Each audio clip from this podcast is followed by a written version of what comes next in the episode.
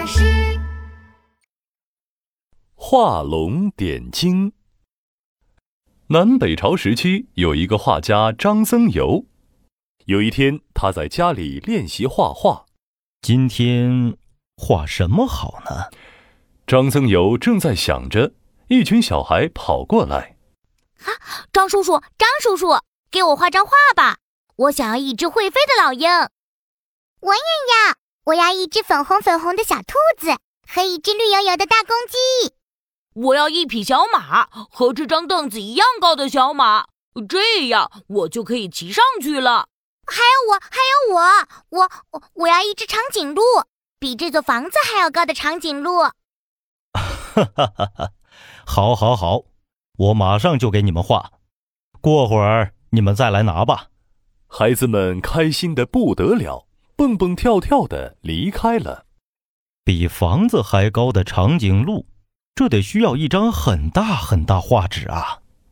张僧繇找来一张有屋子那么大的纸，画了一只很高很高的长颈鹿，和凳子一样矮的马。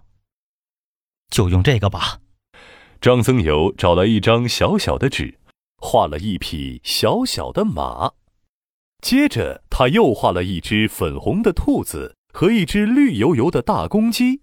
最后又画了一只老鹰，啊，眼睛是最难画的，现在只剩下这些动物们的眼睛没有画了。张僧繇给大公鸡点上了两只绿豆大的眼睛。哦哦哦！忽然，绿油油的大公鸡张开了嘴巴，叫了起来，然后他又拍了拍翅膀，从画纸上飞了出来。哎，这是怎么回事啊？我一定是在做梦，还是先画长颈鹿吧。张僧繇又给长颈鹿画了两只灯笼那么大的眼睛。刚画好，张僧繇就看到画纸上的长颈鹿眨了眨眼睛，脑袋也跟着晃了晃，然后突的一下从画里钻了出来。啊，呃，这这这！张僧繇还没回过神来。又看到长颈鹿伸了伸四条长长的腿，从画纸里走到屋子里，把张僧繇的房子都撑破了。院子里的孩子们看到了，都惊讶的大喊：“哇！张叔叔的房子里长出了一只长颈鹿！”张僧繇呢？他已经惊呆了，他使劲儿的揉了揉眼睛，看了看长颈鹿。又看到空荡荡的画纸，大喊道：“我明白了，只要我给动物画上眼睛，它们就会活过来，变成真的。我的个天哪！以后画动物的时候，可千万不能画眼睛啊！”过了一段时间，皇帝请张僧繇为他新修的寺庙画四条飞龙。张僧繇画呀画呀，足足画了两天两夜，这才画好了四条龙。就在要给龙画眼睛的时候，张僧繇犹豫了。如果不画眼睛，皇上会不会怪罪我？哎，可是如果画上眼睛，龙就会飞走了，那岂不是白画了？如果龙飞走了，墙上什么也没有，皇上会更加生气。张僧繇左思右想，最后还是决定不给四条龙画上眼睛。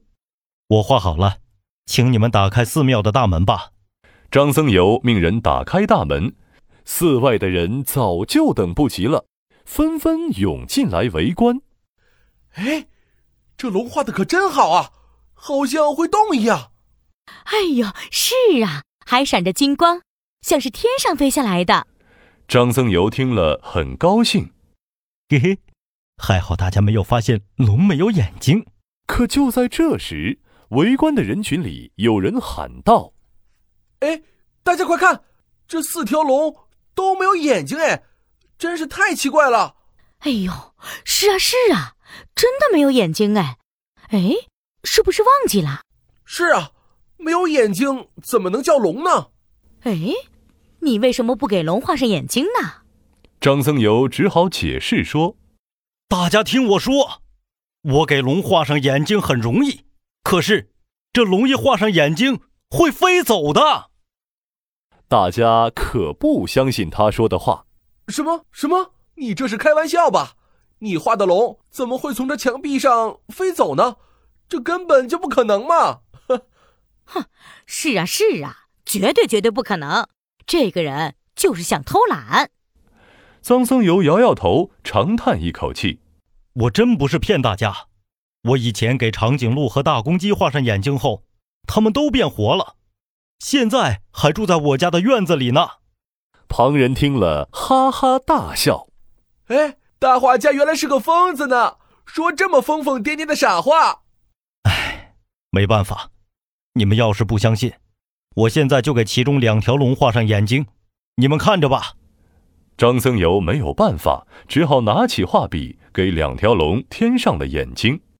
刚画完，黑压压的乌云就爬满了天空，轰隆隆，雷声响起来，墙壁上的两条龙慢慢的游动起来。围观的人们都惊叫道：“龙！”龙龙啊，活活活了！轰隆，一个好大好大的雷劈到了墙壁上，像一把大锤子砸开了墙壁。